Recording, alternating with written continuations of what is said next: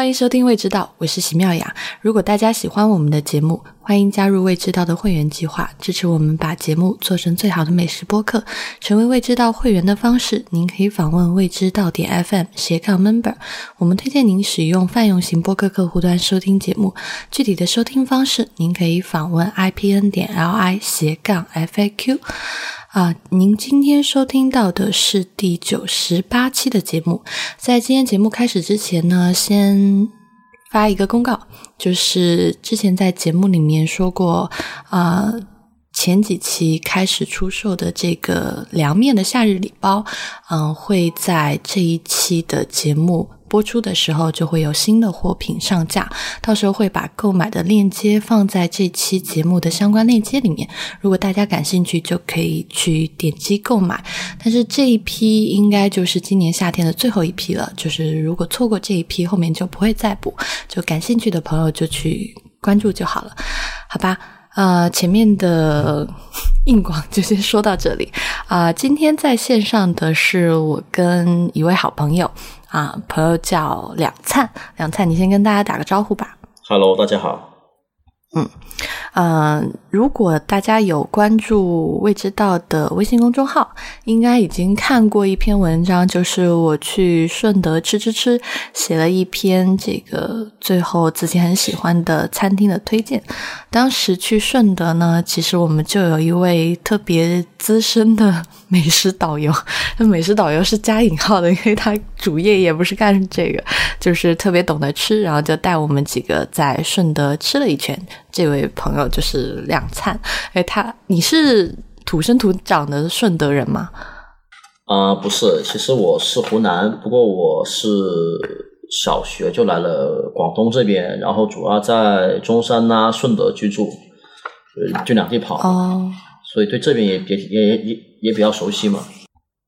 所以现在是常住在顺德或中山了，是吗？对，没错。嗯。广东话啊，广东话是会说的。对，不然点那么多菜都不知道吗？对我们，我们有一个比较好玩的事情，就是因为。那在广东点菜最好还是用广东话点，要不然很容易被欺负。所以我们有两位点菜小将，一位是梁灿，然后还有一位就是冰冰，然后他们俩就完全负责我们所有这些需要跟服务员用粤语交流的这个过程。然后这次去顺德呢，我们大概吃了实打实的吃了三天吧。嗯，吃的很开心，然后这些餐厅都是两餐推荐的。啊，我们在微信公众号上写的文章呢，主要就是介绍喜欢的餐厅，还有推荐的菜。但是其实有一些更多的关于每一道美食背后的。它好吃的点在哪里，以及这个菜的历史，或者是更多详细的东西，比较难通过一篇文字就完全的传达。所以呢，就是今天请来两餐跟我们聊一下顺德菜，就是闲话一下。呃，我自己去顺德这一趟，印象最最最深刻的就是第一天我们到的那天，就在四点多钟到人家门口去等的烧鹅和叉烧。就我们当时到顺德的时候，刚好是下午。就我大头华开门是四点三刻，对吧？对，差不多这时间。嗯，然后我们我们是在他还没有开门的时候，就已经坐在店门口等了，就是。那这 开门的那一刻其实很好玩，就是所有小伙伴站成一排，然后就眼睁睁的看着那个卷帘门缓缓的升起，然后大家就发出一声“哦”，然后就终于开门的欣喜状。呃，大头华的烧鹅是我自己吃到经验中最好的。就在吃完大头华烧鹅之后，我突然觉得前半辈子的这个烧鹅都白吃了，而且。因为去之前呢，就是两灿就跟我们说他们家烧鹅非常非常好吃，然后就并没有对他的叉烧抱什么期待，因为我自己不是一个叉烧的狂热粉丝，但那天就两灿就说来都来了嘛，差不多就还是吃一下，然后就勉为其难的吃一下，就吃了以后就吓了一跳，就，嗯，这个叉烧我印象中。我吃过最好的是在香港，但是这一次吃到顺德的这一家就完全惊艳到了。其实对于我个人来说，叉烧的惊艳程度比烧鹅还要大。我自己当时入口的感觉是因为一般的烧鹅，呃，除了炙烤的香气，然后有咸，然后有一点点回甘，然后有一点酒香，嗯。差不多就是一个这样比较平衡的 combination，但是那一天的叉烧，我自己入口以后，就第一瞬间就被它非常明显的，一定会让你记住的玫瑰露酒的香气给迷住了。就是酒本身很香，然后那个玫瑰的香气很动人，呃，然后它的那个，哎。顺德的叉烧，他们在腌制的时候也会加香料的吧？对，本身玫瑰露酒就是腌制的最重要的一个材料之一嘛。然后其他的蒜呐，都是很常规的蒜姜啊，都是很常规的一些添加料。当然姜可能不会加，但蒜一般会加的。然后它那个香气主要来源是玫瑰露酒，然后当然它的口感也很出彩嘛。嗯，当然对口。口感很特别，口感要不然你来讲吧。就是因为当时我们去吃的时候，就以前在节目里面也讲过，就是叉烧这个东西其实就是要有肥有瘦才好吃嘛。就是没有人愿意吃瘦叉，或者说老饕都不屑吃瘦叉。但是这次去到广东以后，梁灿才跟我讲，其实这种半肥瘦的叉烧其实也是有两种不同的口感的。嗯，具体的你来讲。嗯，首先呢，叉烧本身是一个非常非常传统的一个做猪肉的一个方法，然后用来做叉叉烧的部位呢，有里脊、有梅肉、有五五花肉。呃，平常最经常吃到的应该是用里脊跟梅肉的，因为这两个的话处理上来比较方便，因为第一个它没有皮，第二个脂肪不是那么大块，然后呢会处理成比较一个爽口、比较 Q 弹的一个状态。因为它瘦的比较多嘛，肯定要保持它的一定的保水量，才会让口感更好。如果像呃像五花呢，就不能做成爽口的，因为因为爽口的肥肉是一个很可很可怕的口感。那么 感觉会被一坨肥肉弹开。对，就像吃那个猪耳朵、猪面肉一样，猪耳朵的那层皮。就是五花肉，如果烤的火候不够的话，就会像这口感一样非常可怕口感。就是，但是做那个大头华它那个叉烧，它第一个是温度够高，然后烤的时间够高够长，然后呢，它对瘦肉呢也进行一定的腌制处理，然后烤出来之后呢，它整个它最它最出彩的是那个肥肉的状态嘛，其实是呃达到了那个平时在很好的餐厅吃。红烧肉的肥肉的那口感就很软糯的口感，不像平常吃呃其他吃叉烧，它那个肥肉口感不是爽的，是软糯的，而且也不油腻。然后呢，最重要是它的肥肉特别大块，然后吃起来的话就会很颠覆人们对叉烧中肥肉的感觉。然后它的瘦肉也没有说处理的很柴，就是虽然说不够其他部位。呃，其他做法够的爽弹，但是还是说有一定的保水量，所以当整很大块、很肥腻、酒香味很重的那个叉烧，就是五花肉做叉烧，配上它的那个烧鹅的一个鹅肝，两个一起吃的话，能第一个能综合的那个缓解它油腻，第二个呃，整个鹅肝的话，因为它吸收了很多叉烧的油脂嘛，所以会更加的香口。两灿，两灿其实还讲了一个我没有讲的事情，就是，嗯，他们我们在那个大头华吃叉烧的时候，嗯，吃第一块嘛，然后我们就是拿着那个叉烧直接就吃了，然后老板娘看着就特别着急，就赶紧过来说：“哎呀，一定要配着鹅肝一起吃才好吃哦。”然后我们就又拿着叉烧跟鹅肝一起吃了一块，我自己有一点。其实我自己有点困惑，因为我那么试了以后呢，我觉得就还是鹅肝是鹅肝，叉烧是叉烧，就没有觉得很好的 combination，就是但是是一个很特别的体验。然后刚才两灿就在讲说，嗯，肥瘦相就是有肥有瘦的叉烧，其实是有两种质感，一种就是是爽弹的，就是刚才讲的那个梅叉，其实就是梅花肉嘛，就是差不多猪脖子下面那一块，然后这一块就很少。之前我们有一期专门讲叉烧肉的时候，其实主要就是在讲梅叉的这个部位。然后，但是当天我们在顺德吃到呢，就是五花肉的叉烧。我以前其实是不太喜欢吃五花肉的叉烧的，因为想象就就之前吃过的基本上就没有处理的很好的，就是你入口以后那个肥的部分是很不讨人喜欢的。但是当天顺德的那个叉烧给我的感觉就是它非常的软，然后很糯，嗯，就像刚才两菜说的，很像吃那个红烧肉的感觉。然后它那个那个瘦肉的地方也是比较软，然后不会有任何柴的感觉，呃，然后结合起来它那个，而且我觉得它那个玫瑰露酒，我在想它为什么就是用的那么重，就是让你第一口就一定会感受到，可能也有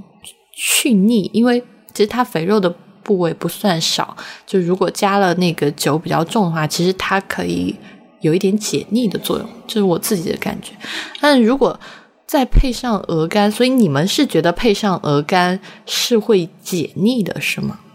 呃，因为他用的那个鹅本身的鹅肝是鹅肝是很柴的，就是一般人不会吃的。但是配上那个五花五花叉的话，倒是还不错。然后他为了，然后那个他最后还有，你你记不记得去去店的时候，他叉烧是放在一呃一盘糖浆上面的。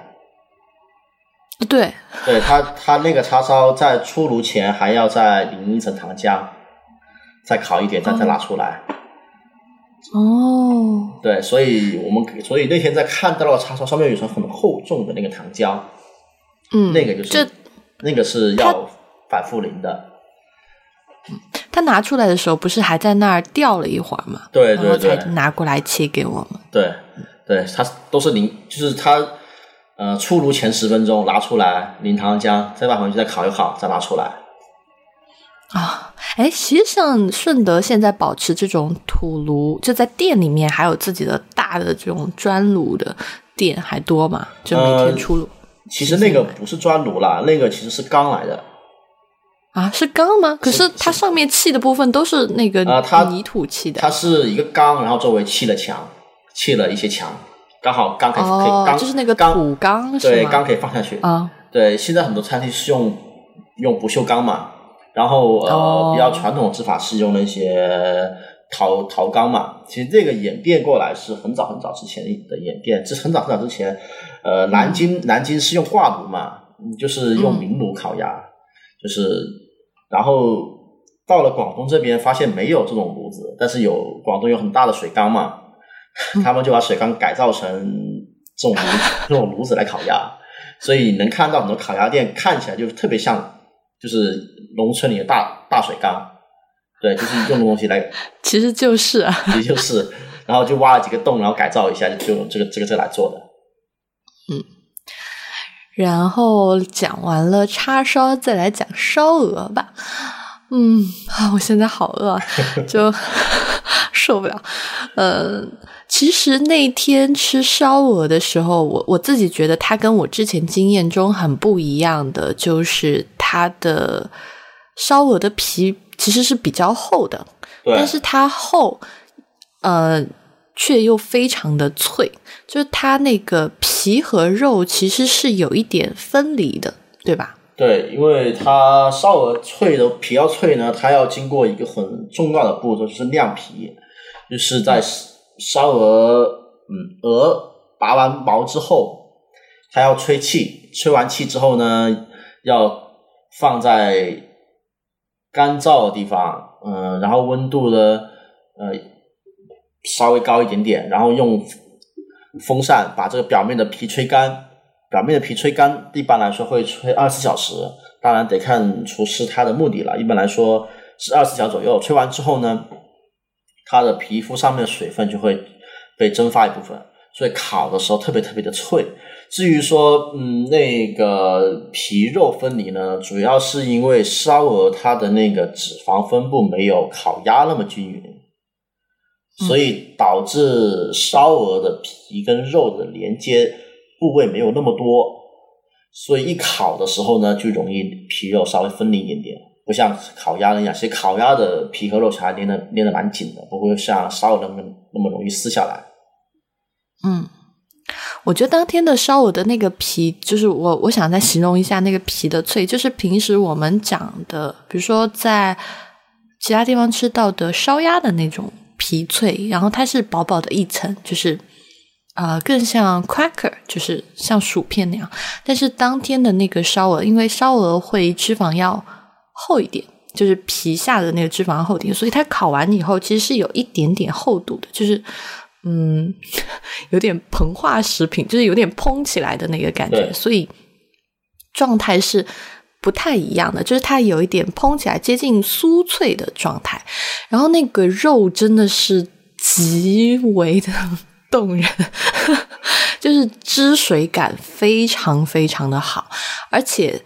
很令我惊讶的是，我之前吃的所有的什么烧鸭、烧鹅，就是调味都比较重，就是盐很重，香料的味道很重，就基本上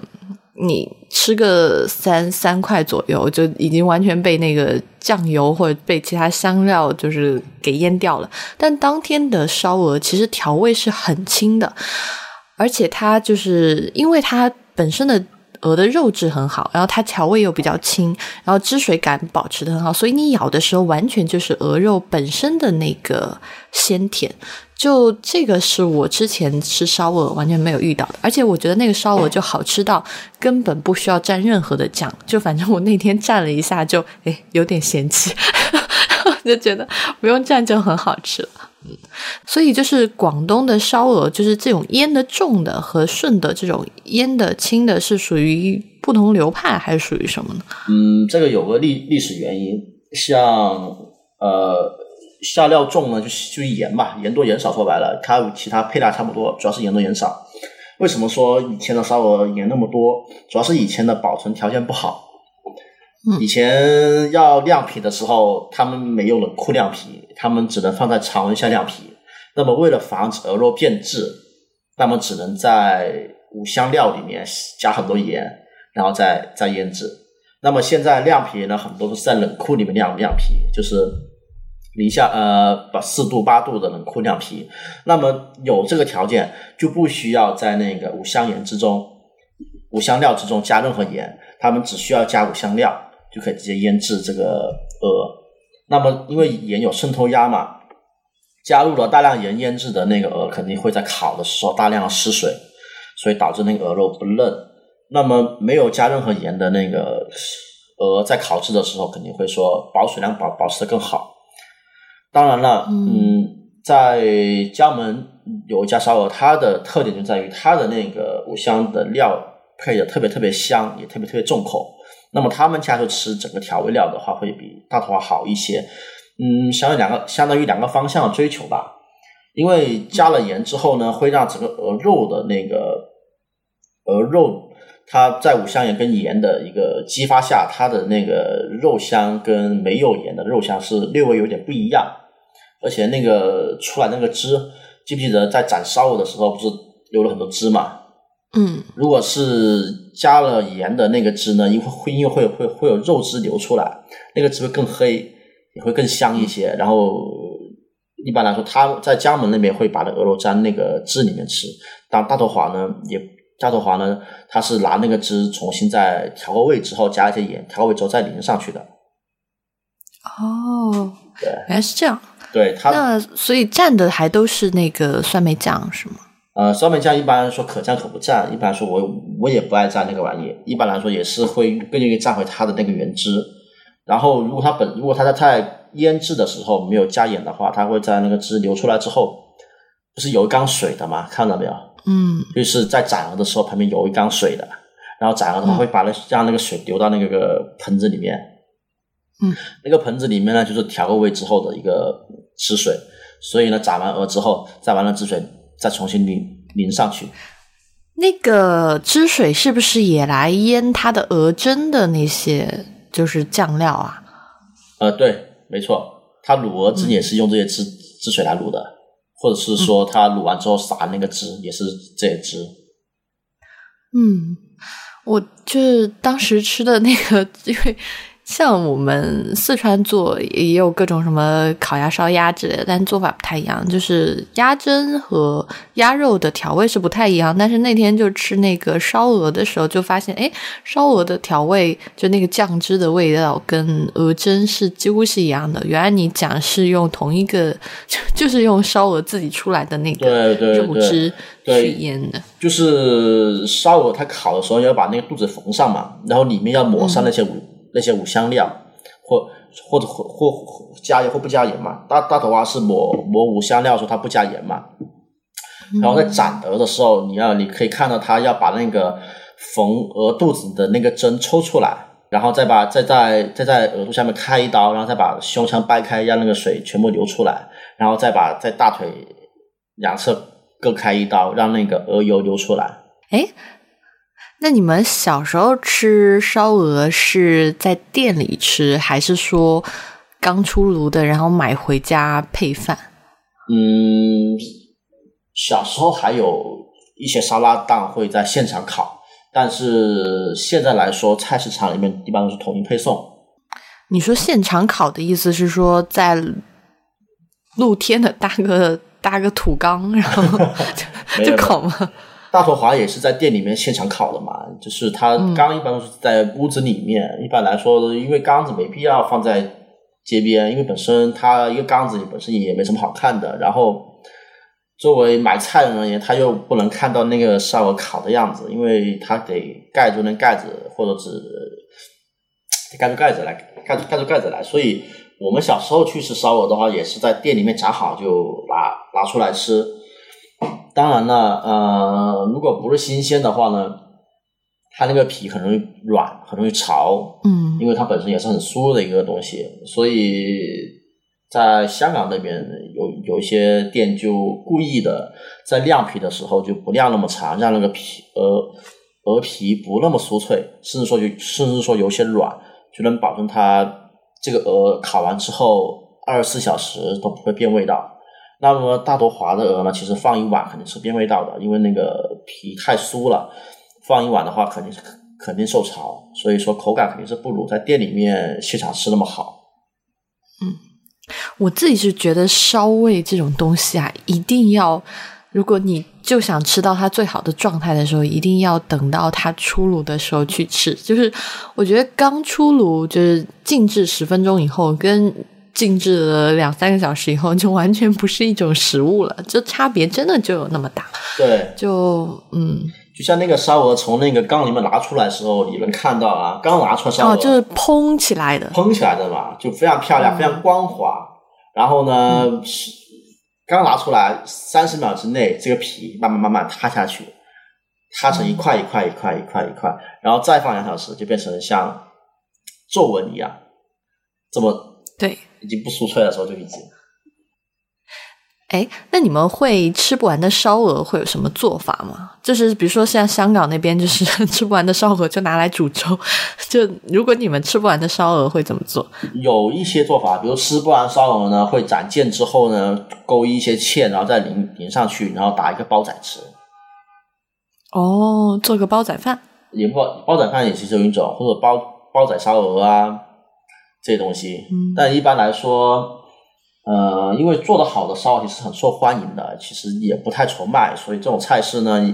也越来越少了。就做差烧，做这个烧鹅做的差的话呢，也没人愿意吃他做的煲仔。然后呢，这烧做的好的话呢，这个烧就轮不到他做煲仔了。嗯，OK，啊，好吧，聊到这里已经很饿了，但是还是要假装正经的继续聊下去。嗯，就是我们第一天吃的，就是应该算下午茶吧，四点多钟吃了一个烧鹅和叉烧，然后晚上就去吃了私房菜。呃，其实，嗯嗯，就是晚上吃的是那个那家叫什么？叫什么？呃，晚上吃的那家叫了能，对，了能馆第一家是，然后第二家是奇哥嘛。嗯，但想再聊就是。我们在顺德吃到的粤菜的时候，其实我想聊一下，就是因为我在去顺德之前就看了一个纪录片嘛，叫《顺德味道》。这纪录片就是今年年初出来的，也蛮火的。然后我在看那纪录片的时候，一开始他们就讲到一句话，就是说“实在广州”。除出凤城，然后这个凤城就是讲顺德。其实我在看这个纪录片之前，我并没有对顺德有，当然可能因为我不是广东人，我对粤菜确实不算非常的了解。就我自己去之前，或者说看这个纪录片之前，我对顺德其实没有什么。感觉的，就是觉得啊，another 吃粤菜的地方，就只是 就只是这样的印象。但是后来看了以后，包括这次去了，就真的觉得顺德当地的粤菜还挺不一样的。所以我其实是想请教一下，就是说顺德的粤菜跟广州的粤菜是有什么区别吗？就以及这个说除出凤城，这有什么渊源吗？呃，如果是说。非常传统的广州菜跟顺德菜来讲呢，我觉得区别没那么大。可能说同一个食材，这边用菊花羹做，那边用三，那边用另外的方法做，但是整个宗旨来说都是在传统粤菜里面，或者说顺德这边有人特有技法呀，或者是顺德这边开发一些食材的烹饪方法呀，广州菜也会很快的学，很快的学过去。所以说，传统广州菜而言，我觉得。硬要找区别的话呢，我觉得区别反而没那么大。但广州菜呢，受港派的粤菜影响非常大。如果说拿现在的广州菜来看，其实在我的心目中啊，现在的广州粤菜跟香港的港港式粤菜的反而更接近一些。以前来说是广州粤菜很接近顺德粤菜，现在现在反过来了，广州粤菜跟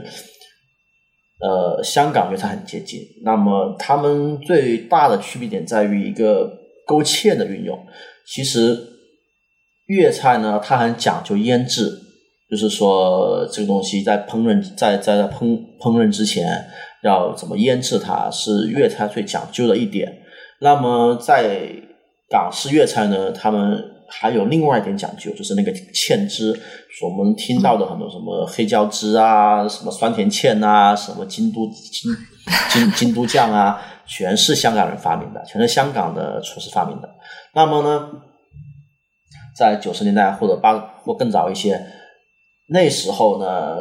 港式粤菜传到就回来广州哺育回广州的时候呢，很多人就是对这个勾芡很惊讶，说啊，原来说。这么多菜可以勾芡，像你你你记不记得你来顺德吃了三天，你几乎没有吃到任何勾芡的菜，对不对？对，其实我自己 不太喜欢芡重的东西，根本没有芡。但是说你回去香港吃，去吃丽苑也好吃龙井轩也好，其实他们很爱勾芡的。对，他们几乎每一道菜都有勾芡，他们连炒一个牛肉片都要勾一个薄芡。嗯，那么在我看来啊，在具体到厨艺表现来看，我觉得顺德菜跟广州粤菜现在的广州粤菜或者港港式粤菜而言，他们最大的区别在于勾芡。嗯，顺德人觉得勾芡会影响它的一个锅气，会影响整个菜的一个口感。那么呢？港式粤菜呢，他们运营勾芡呢，可能是会更加从商业化的角度来讲。我勾完芡之后，那我这个菜基本上就是，嗯，标准化程度很高了。我又有腌制，又有勾芡，基本上这个菜就不会出问题。嗯，所以反而就比较菜，就我们四川话有一个词叫八味，就是你勾完芡以后，那个芡汁是很好的贴在食物上面，即使你腌制的。就是时间不够，或者说前面的调味不够，但是你如果你酱汁够浓，然后你依然可以比较好的为那个食材调味。而且我对于我来说，就是啊，芡汁过重的菜，就除非是这道菜真的就是，比如说像四川的麻婆豆腐，它一定会勾好几次芡，因为它要最后形成那个浓郁的状态，然后包括它想要。用勾芡去保持住豆腐那个很烫嘴的温度，就除了是这种比较特殊的菜，我其实是很讨厌。你一家餐厅走进去点什么菜，就是最后你知道它出锅的时候，就是两呃有两种菜我都很讨厌，一种就是一家餐厅你走进去，然后你发现它那个所有菜出锅前都勾过一片芡，一遍芡就是淋过 淋过一次水淀粉，然后还有一次就是炒蔬，还有一种就是炒蔬菜的时候，最后一定会淋明油，就这两种我都特别特别的讨厌。淋明油，淋明油也是香港那边传过来的。以以以前炒顺德菜，就就以前的粤菜也不怎么勾勾芡，也不怎么勾米油，然后为了商业化发展嘛，肯定后来就嗯芡越来越重。我我不知道是不是真的，就是勾明油完全都是香港那边 变出，就是引导出来的，可能也是，就是所有我觉得追求这种快速的，嗯，就是浓郁味道的，就是好像这个菜一定追求端上来要亮色，然后要味道浓重的这些餐馆，现在差不多都是这个路数。第一个来说呢，勾完芡之后，它好处在于它会让味道。很表面化，就是我就能保证食客第一口吃的时候，比如说酸甜苦，哇，这个稍微好好好冲，够甜，稍微够正。但以前说以前以前，比如说以前或传统粤菜，以前有道酸甜苦，用用南乳酱做，现在用的少了，因为南乳它不会用够，不会做成芡，它只会是做成那个。裹的那个面粉的浆里面，那么整个味道不会说那么表面化，它需要耐心咀嚼和品味出来，才能吃到那个南乳的风味。那么很多食客他被调现在餐馆的调味带坏了，所以他们很多食客也不愿意接受这种需要就是需要慢慢吃才能吃出味道的东西。他们需要第一口就很刺激啊，比如说我这个。牛肉上来，我一定要勾一层黑椒汁，或者勾一层什么，高一层味汁，然后整个整盘牛肉看起来亮晶晶的、水汪汪的，然后吃进去啊够香，然后呢味道够重。那么本身牛肉的口感也好，本身牛肉的汁水，本身牛肉有没有汁水，本身牛肉味有没有够够够好，他们反而就不在乎了。最后吃下来就在吃这个调味。然后我对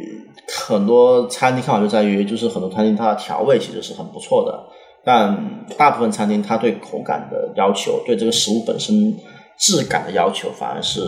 特别特别的没有追求，或者是说为了为了赚钱吧，就是在口感上故意故意忽视，所以这个就特别的不好。那么我们回到粤菜吧，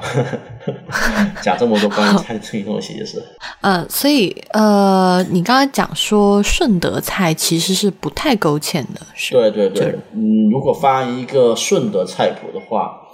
在我吃顺德菜记忆里啊，基本上是没有顺德菜是需要勾芡的。嗯，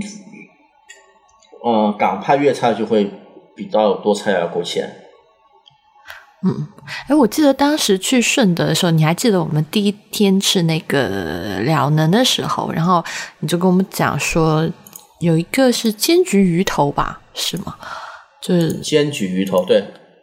对，然后你就说煎焗是顺德一个很特别的做法，对，就你要不然讲一下这个，因为嗯，呃，煎焗它的做法呢是很简单的，就是一层。呃，酱姜淀粉浆调味之后，呃，跟那个食材拌匀，然后食材呢先煎，然后呢再盖上锅子稍微焗一会儿就可以了。从整个技法的呈现来看，就先煎了，把食材煎煎了再焗，然后是个非常简单和直接的做法。然后它的重点在于第一个，它毛就是拌。腌制的时候，它的那个淀粉浆的那个浓厚度也好，调味也好是否合适？然后在烹制的时候，火候是火候是否够大？然后最后食材啊是否新鲜，这些东西都是比较讲究。那么最后这个菜吃起来呢，最重要的在于它第一个，它能非常好保持食材的水分和它的鲜嫩程度，就像有点像天妇罗吧，就是简单来讲，因为它勾一层，外面有一层那个。淀粉浆，然后第二个它也是高温煎，第二天或炸就会保持就外外面是煎的，里面是蒸的，会保持这种状态。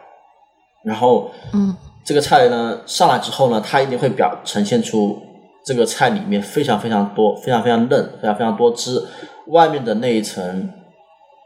啊姜呢会有一点点酥酥脆的口感，会呈现这个样子。所以它重点突出的是食材本身的味道。哎，就是我们在我记得我们在顺德吃就是什么煎焗菜的时候，最后他都是端一个那种土锅，就是土煲上来，对吧？就小砂锅，呃，一般都是在那种小砂锅里面完成的嘛。就焗这个过程是特指说我在小砂锅里面，就是用砂锅来焗，有这样的。也不也不一定，他可以说我就用个铁锅，我煎完之后盖上盖子，盖一会儿就可以了。他并不，他只是说在砂锅里面煎，刚好用砂锅焗而已。但我觉得用砂锅没必要，因为本身，呃，这个食材吃的就是一个它的嫩。它的多汁，像砂锅这种保温性这么强的东西，呃，端上饭桌会持续加热，反而会破坏了这种它食物所追求的一个目的。我要追求多汁嫩的话，就不应该用保温性那么好的食材、那么好的器皿来装的这个食材。嗯，那天哎，我们那天其实，在顺德吃了很多的鱼头和鱼。然后我就是我们第一天不是在了能吃了那个煎焗鱼头嘛，然后后来呃这个这个菜其实我没有在文章里面写，嗯，就是后来我们去另外一家不是又去吃了就吃鲮鱼饼的那一家奇哥，然后又吃了一个仰望星空。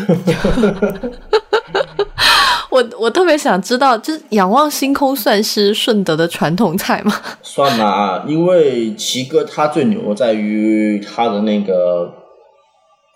呃鱼鲮鱼鲮鱼鲮鱼滑嘛，就是那个晾鲮鱼的那个东西。嗯，鲮鱼滑。那么做鲮鱼滑呢，就要用大量鲮鱼。那么最后呢，就会剩下一堆鱼头，就鲮鱼的鱼头，小小小小小小，没没没办法处理。后来最后是说把鱼头蒸了，然后跟豆豉啊一起蒸了，然后来吃。所以它它是相当于一个废物利用的一个一道菜吧。因为我要做很多很多的鲮鱼滑，但是剩下鱼头怎么办？好吧，那就用来做这道这道这道鱼头的菜吧。然后这道菜也是很有意思的，因为本身呃它蒸完之后呢，蒸完之后，然后呢有鲮鱼头比较小。所以就很适合对着鱼嘴一吸的话，把整个脑水全全部 超好吃。就是那个照片之后，我可以放在我想我放在微博上吧，就是放在微博和 Twitter 上。呃，就是他，就是大家不是老黑英国菜有那个，就英国菜不是有一张出名的照片，就是一个派，然后上面放了好几个鱼头，就是仰望星空嘛。但顺德那个仰望星空就是一整盘小小的鱼头，就是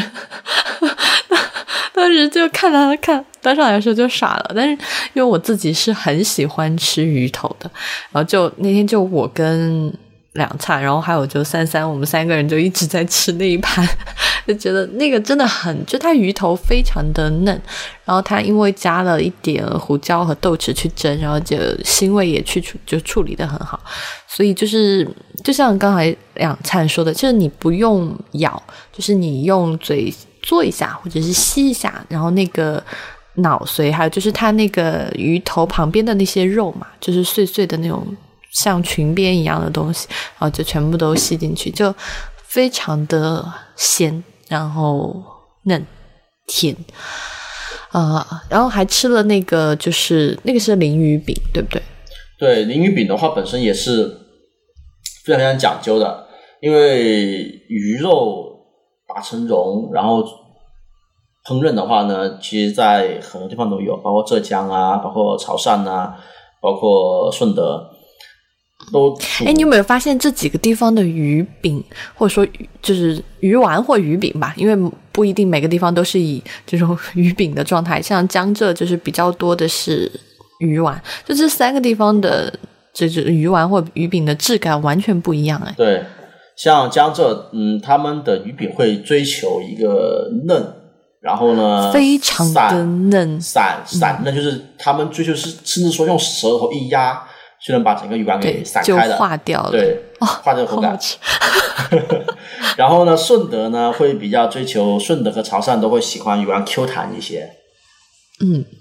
这这这当然是整个菜系的一个追求不一样。顺德菜系会会更加喜欢爽爽弹的一口感，然后浙江菜系会喜欢温软的口感，一样，就两个地方的目的不一样。嗯，你刚刚说到这，你说一下那个 顺德菜的几几字真诀。就是我当天吃完那个大头华出来以后，就一直在感叹，我就说啊，怎么那么好吃啊？我这叉烧也太好吃。然后那个 梁灿就跟我说了一个五字秘诀，然后就说这叫什么来着？呃，这五字诀都可以用在粤菜身上了，因为粤菜的基本上大部分菜系都是追求这这五个方面，爽。脆、滑、嫩、弹，这每个字它最后代表的口感都不太一样。这个之后我们再讲，我们先讲回林，讲回那个亮鳞鱼先。好，自己还铺梗。粤菜的亮鳞鱼呢，它整个口感会，就是它鳞鱼会处理的很 Q 弹一些，然后浙江会处理的比较软、温软、软一些，就是会散、会软。那么在制法上呢有什么区别？那么顺德的一个亮鳞鱼呢，它最重要的一个技法在于，它要摔打鲮鱼肉，然后呢再加水清洗掉，就有点像洗面粉一样。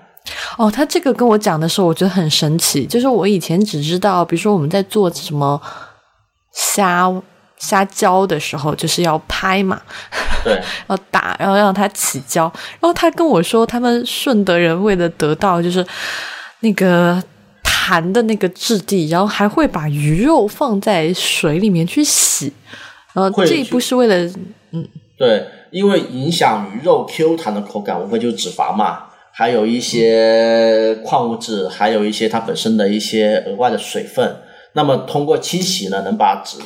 能把水分洗掉，能把它的脂肪洗掉，那么剩下的就是一些蛋白质，会 Q 弹蛋白质。当然呢，其中会有一些平衡度的把握，就是说 Q 弹和鱼味之间有一个平衡，不能说一味的追求 Q 弹，然后把鱼味全部舍弃了，那最后这个鱼丸也不会好吃，就像嚼那个橡皮泥一样，你会有个平衡。反正这个还挺神奇，我就听过洗成面，然后 就像洗面。洗对洗面粉一样嘛，就西安做那个凉皮嘛，它也是洗那些灯灯面嘛，把那些呃面粉中的一些脂肪啊洗掉，只剩下蛋白质嘛。嗯，反正就是那天那个鲮鱼饼确实还挺 impressed，就是对那个鲮鱼饼它主要是它里面加了，哎，他还加了。那个那个菜叫什么？叫鹅肝酿鲮鱼饼。哦，对对对，它是，对，它是鹅鹅肝酱。你们顺德人怎么那么喜欢鹅肝呢？而且鹅肝总是以配菜的方式出现。其实顺德也顺德也很少说吃大块肉嘛，因为吃大块肉的话也是，呃，其他菜出现的比较多。像顺德菜除了烧。烧制的话，好像也特别少那种大大块肉呈现的。至至至于说鹅肝，为什么说没有说一块上？因为顺顺德这边，嗯，它不用那种食肝用的鹅，因为鹅是分吃肉的鹅和吃肝的鹅嘛。那么顺德这边其实是不产肝用鹅的，只是产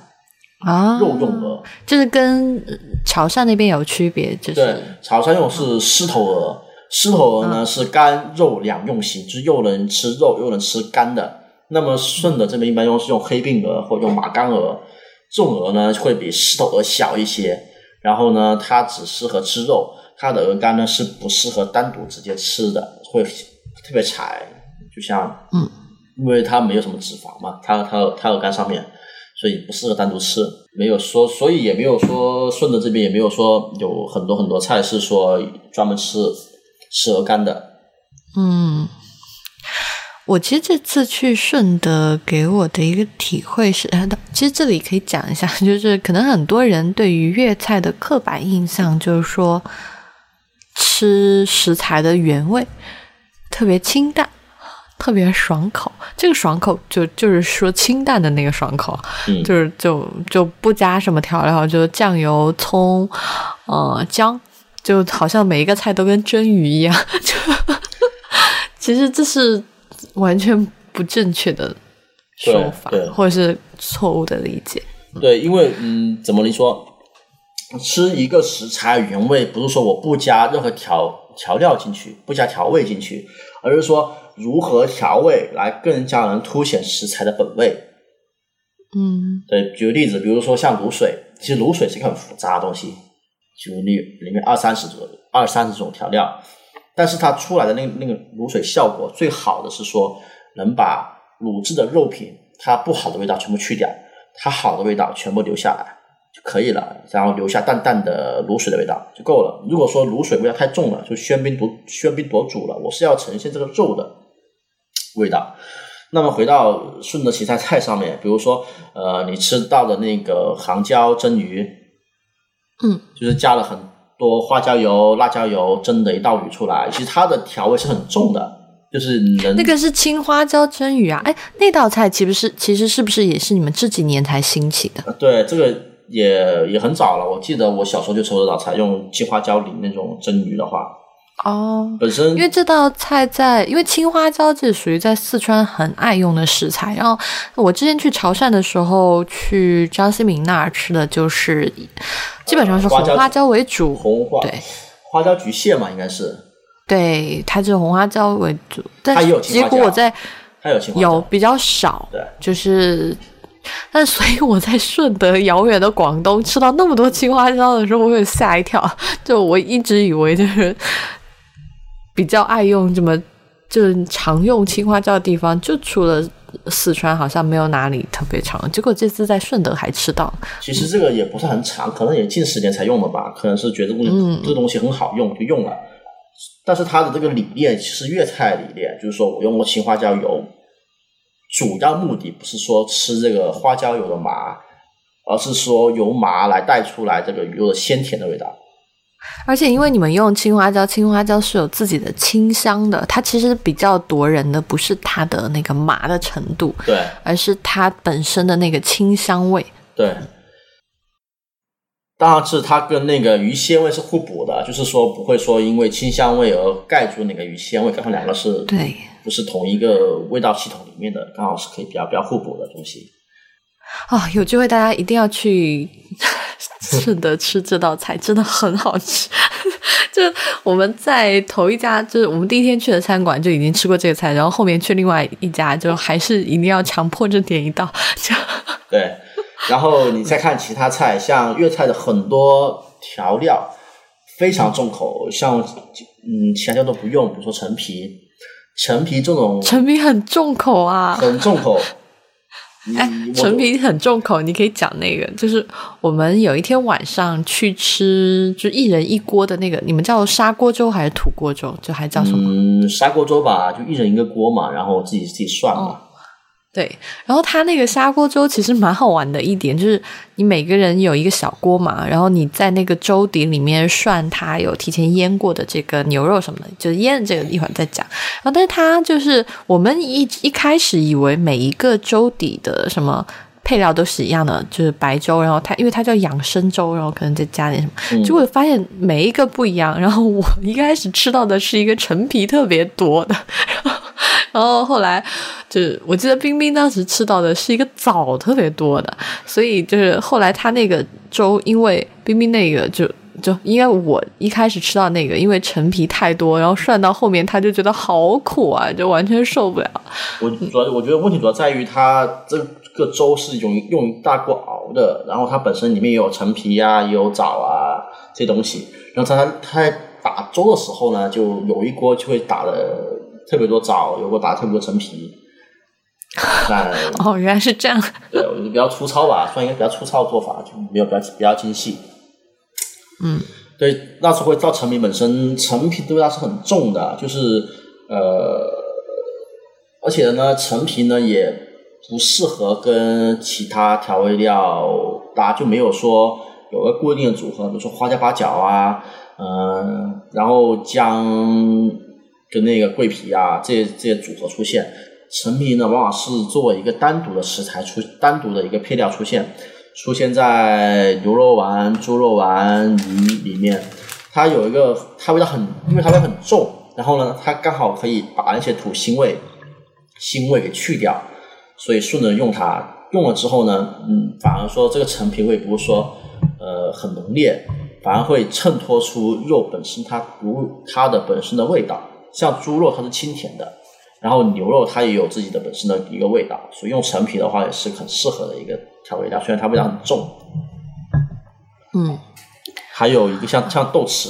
豆豉也是一个味道很浓烈的东西，但是说很重啊，很重。很多城市呢，它豆豉呢是不很多地方它是不会用豆豉的，它最后做出来的东西呢就只有这个豆豉味。但是说，嗯，这么重的调味料，通过一个恰当配比和恰当的一个制法呢，它会更加凸显它原凸凸显这个原料的一个味道。你像豆豉蒸鸡、蒸排骨，或者说呃豆豉做的一些海鲜。它的最终目的都是为了凸显出这个肉的本身的味道，所以说吃原味，吃原味是这个意思，而不是说吃原味是指我什么调味料不加，就是吃个就吃这个本身的味道。这次我在顺德其实吃到了我很想念的一个食材，但但我讲完可能听众有些人受不了，就是我吃到了沙虫。然后还吃到了河虫，就哦，我觉得那天那个沙虫调味很好。然后那天我们点了一个沙虫是用棒仔炒的，对吧？对。嗯，然后那个棒仔本身非常的咸，然后沙虫也很好，但就就觉得沙虫稍微软了一点，如果它再爽脆一点还可以更好。嗯。但是沙虫我自己很喜欢的一个就是它那个脆的质感嘛，还有就是。因为它跟鲜棒炒，然后那个鲜棒，然后加上高汤的那个汤汁，完全就被那个沙虫吸收就吸掉了。因为它那个中间有空隙嘛，它能吸饱所有食材的那个鲜鲜的那个汁，然后就每一口就觉得很脆，然后它自己吸的那个汁的鲜味全部都在嘴里，就觉得好幸福。然后还有河虫，那天是拿来焗的蛋，对吧？对。河虫焗蛋，其实它那家河虫我觉得做的不够好，它调味上也不够说凸显它河虫这种富有蛋白质、脂肪东西的一个香气。嗯，像别的店呢，它会用比较重的一个胡椒粉来调料，因为胡椒粉够重的时候，它才会凸显出它的那个河虫的肉香。为什么胡椒粉粉够重的时候才能凸显？我很讨厌胡椒粉特别重的。对，这是一个很奇怪的东西。你放轻的话，好像。这个这个肉味不重，但是说有在有一家大良脆皮鱼的话，他们家的河虫是用很重很重的胡椒，有很重很重的葱跟姜来焗蛋，嗯，但是但是就出来了那个河虫，就就河虫肉香就出来了，嗯，那吃煎对就嗯应该有有有这个体会，就吃煎鸡蛋的时候。如果这个鸡蛋呢什么都不加，只吃荷包蛋，嗯，淡淡的，最后只是吃这个酱油的味道而已，就吃最后淋酱味道。但是说这个煎蛋用加了加了胡椒粉，加了一些青椒啊去煎，它蛋香味会会更加凸显出来。嗯。反正顺德的菜就先讲到这儿吧。我觉得很多粤菜真的就是你自己去吃了，你才知道哦，原来它的调味或者说它的层次可以这么丰富。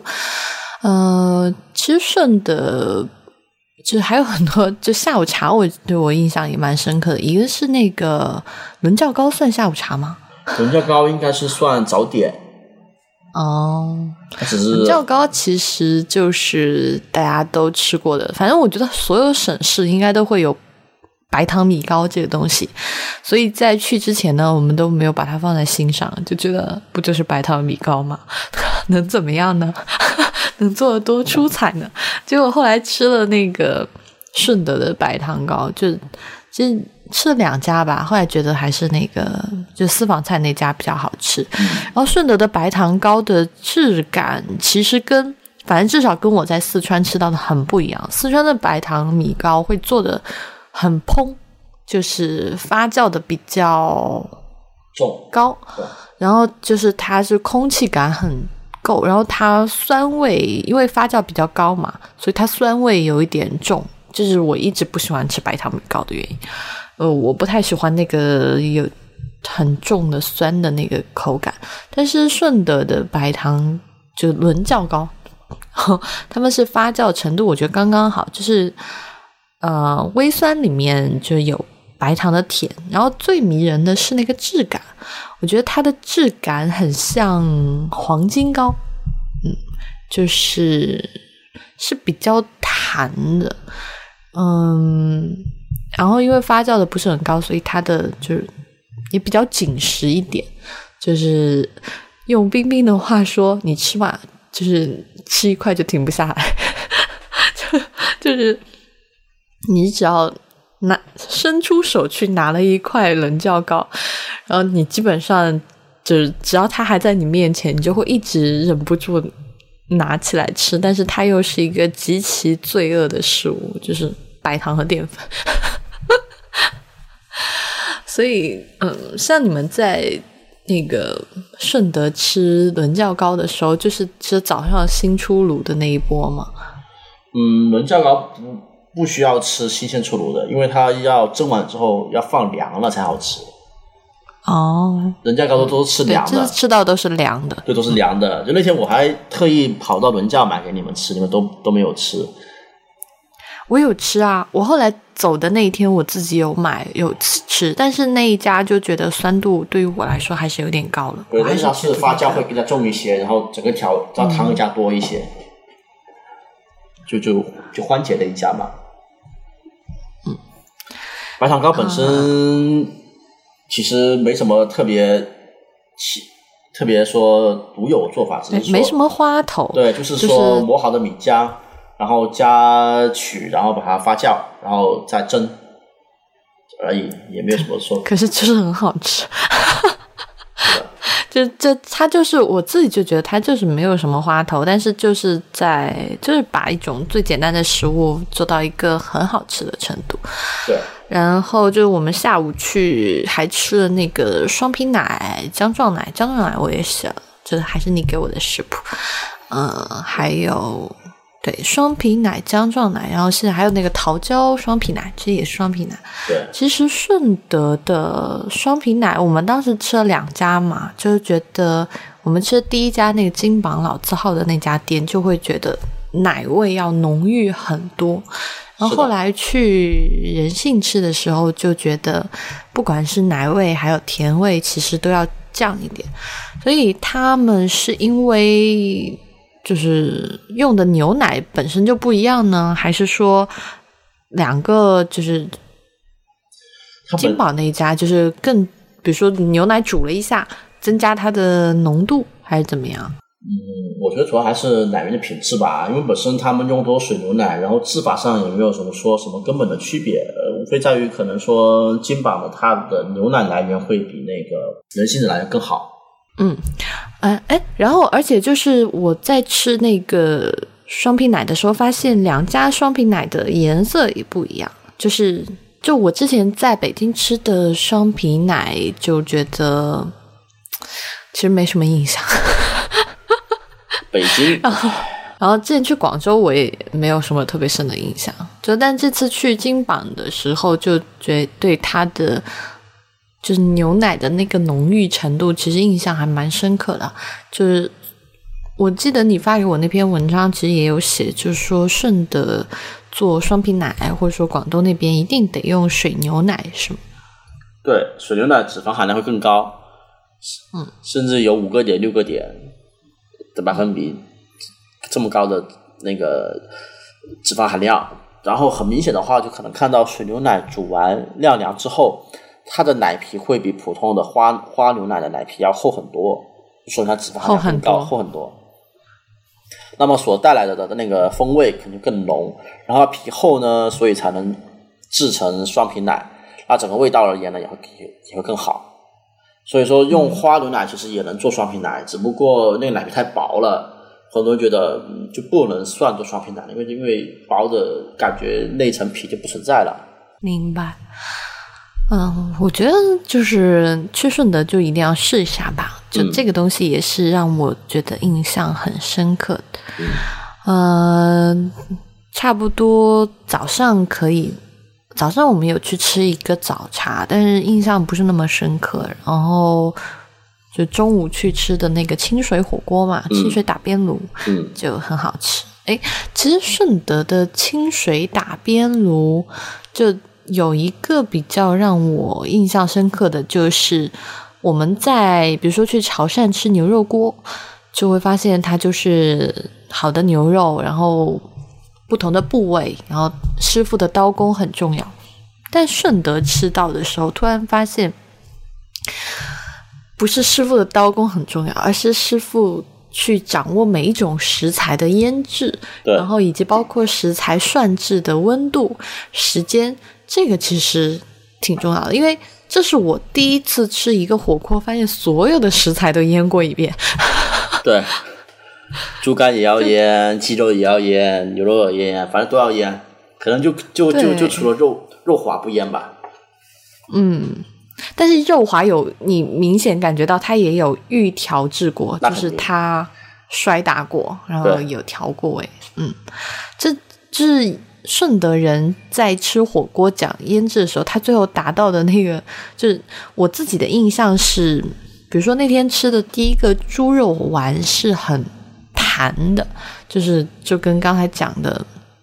鱼鱼饼的那个爽弹其实是有一点类似，但是它是新鲜的猪肉，然后有新鲜猪肉本身那个甜，呃，然后其他的那天还吃了水蛇，然后吃了鸡肉，就它所有腌制过的这些食物，除了通过调味要带出它的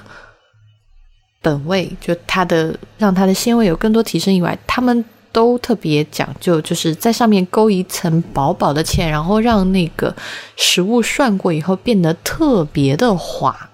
对，也也更更好的保水嘛。本身来说呢，又回归到粤菜的一个目的，爽脆滑嫩弹。那么在火锅而言，怎么呈现出来？那么通过腌制，不同食材的不同腌制来提高食物的含水量，然后呃提高，然后让那个纤维在适当的温度，肌肉纤维在适当温度得到适当的处理，然后使它呈现出弹的口感。那么嗯这些东西包括腌制也好，包括烹调温度也好，其实回到粤菜里面都是说追求一个目的，让这个耍翠花嫩弹嘛。说白了，那么腌制呢也是 腌，五字跟口诀，对对对，你就就吃顺德菜就记住这五个字，然后呢，你看这个菜呃哪些技巧是对应哪对应哪一个字，嗯嗯对，然后呢，呃，不同的食材呢，它的腌制呢也有不同的讲究。那么在粤菜里面，呃，腌制的基本功也是比较重要的，也是很多学校餐厅拿来考试的一道题目，是腌制牛肉。就是说，要考验这个砧板师傅厉不厉害，就看他腌制牛肉功夫能不能保证牛肉腌制的又弹又嫩又多汁。那么很多餐厅在腌制牛肉的时候，往往会犯一个错误，第一个就是会过分的追求弹和嫩，那么导致这个肉就就没有汁了，也会会导致没有牛肉味了，因为是可能碱水加太多，或者说其他的一些呃添加剂加加太多，要让一个牛肉能达到爽脆滑爽脆滑嫩弹的口感，腌制过之的牛肉是非常非常难的一个事情。呃，至于然后看一些教材的话，他们腌制牛肉也是会长达七八个步骤，然后甚至说，呃，用两到三种不同的一个技法来腌制这个牛肉，包括摔打揉啊，然后一些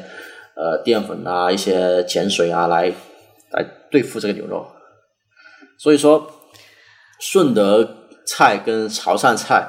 他们对牛肉这个食材理念上处理就刚好就完全分开了。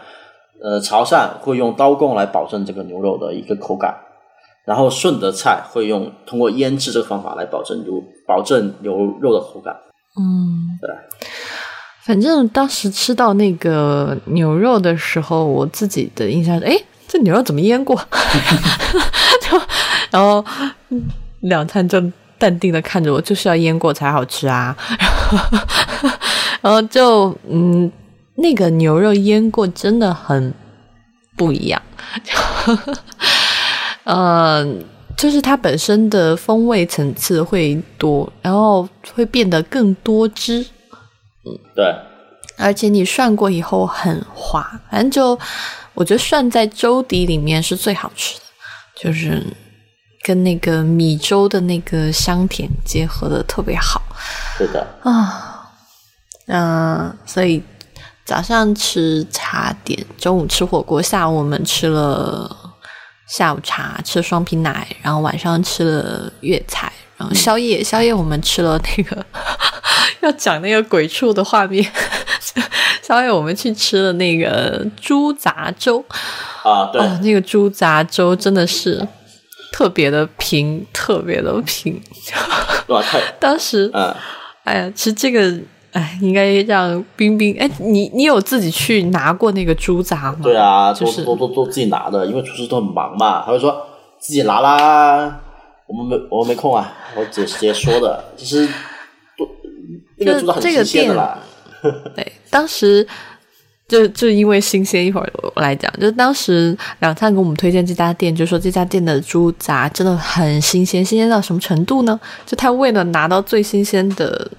猪杂，他把那个粥店就开在那个屠宰场旁边，所以每天屠宰场杀完猪以后，就十一点多，然后就把那个最新鲜的猪杂就送到这个店。新鲜到什么程度呢？怎么去感知呢？那天我们去的时候，因为两餐就走了，然后后来那就是冰冰他冲到人群中，哦，真的是人群，就是你难以想象，在一个深夜十二点的地方，然后大家挤在一个摊头，就去抢。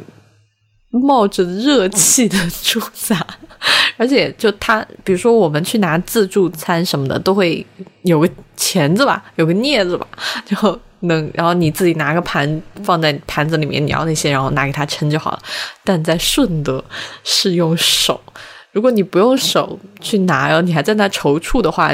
就就像我这种人，就是想要在那拍张照，然后很快就被挤出去了。然后当时冰冰跟我说，他去抢那个猪杂的时候，就是一开始他还下不了手，然后突然发现不下手的话，好几样东西就没了，然后他就赶紧伸手去拿。他说，结果一拿那个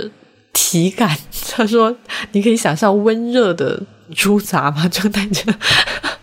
就他回来跟我讲，觉得特别好笑。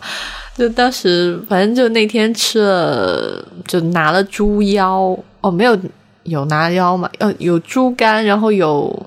那个叫什么肠，粉肠，粉肠或猪肠都可以。嗯，反正就最后煮了一锅粥，然后还做了铁板什么的啊，真的很好吃。而且啊，我自己是很喜欢那个韭菜煮猪血汤。嗯嗯嗯嗯。对，那个真的是非常非常的鲜，然后猪血很嫩，就是就它真的就是跟我小哎，我可以给你讲一个我小时候吃猪血的故事。就是我小时候，当时我外公外婆家，他们就那会儿是那种小院子嘛，他们当时有就有一点像北京的那种四合院，但没那么大，就可能一小栋，然后他们就我外公外婆就住在那样一个小院子里面。然后那个小院子旁边，他们的邻居就是一个卖猪杂的，就是主要就是卖猪血的。就是我们那边就是新鲜的猪血到了，然后会有一个特别大的盆，然后他把那个血倒进去，加一点凝固剂，等它。凝固剂石膏还是什么，我也不知道。然后就等它做好以后，就把最新鲜的猪血就送到我外公外婆家。所以我小时候就吃很多猪杂。然后那天在顺德吃到的时候，我真的就觉得吃到了我很多年没有吃到的那种猪血的质感。因为现在像在我生活这样，北京是完全没有办法。而且现在即使我回四川，也很难吃到。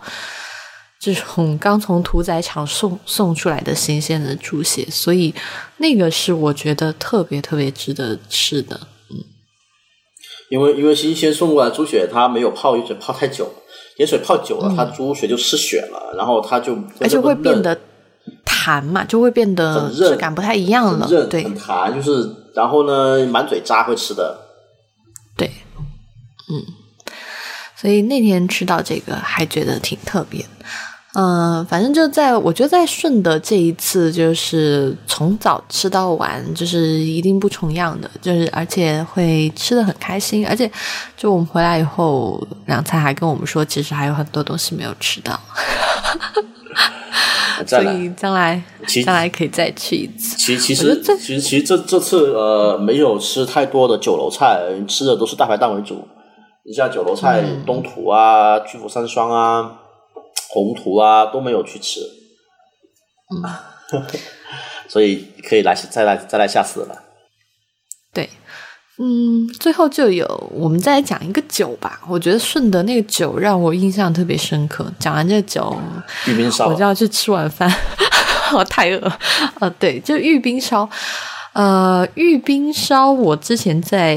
寻味顺德里面就有看到介绍嘛，然后他就说这个酒是很特别的，因为中国的白酒不是就讲这个酱香味，还有酱香和浓香两种，但是顺德这玉冰烧是豉香味的，就豆豉的那个豉，然后豉香味的香味这样讲，可能大家会觉得比较空，但是我想讲的是，这个酒它的酿造方法非常的奇怪，就是它是跟肥肉一起酿出来的一种中度的白酒吧，差不多二十二十八九度是吗？嗯嗯嗯，对，度数其嗯、度数其实不高了。对，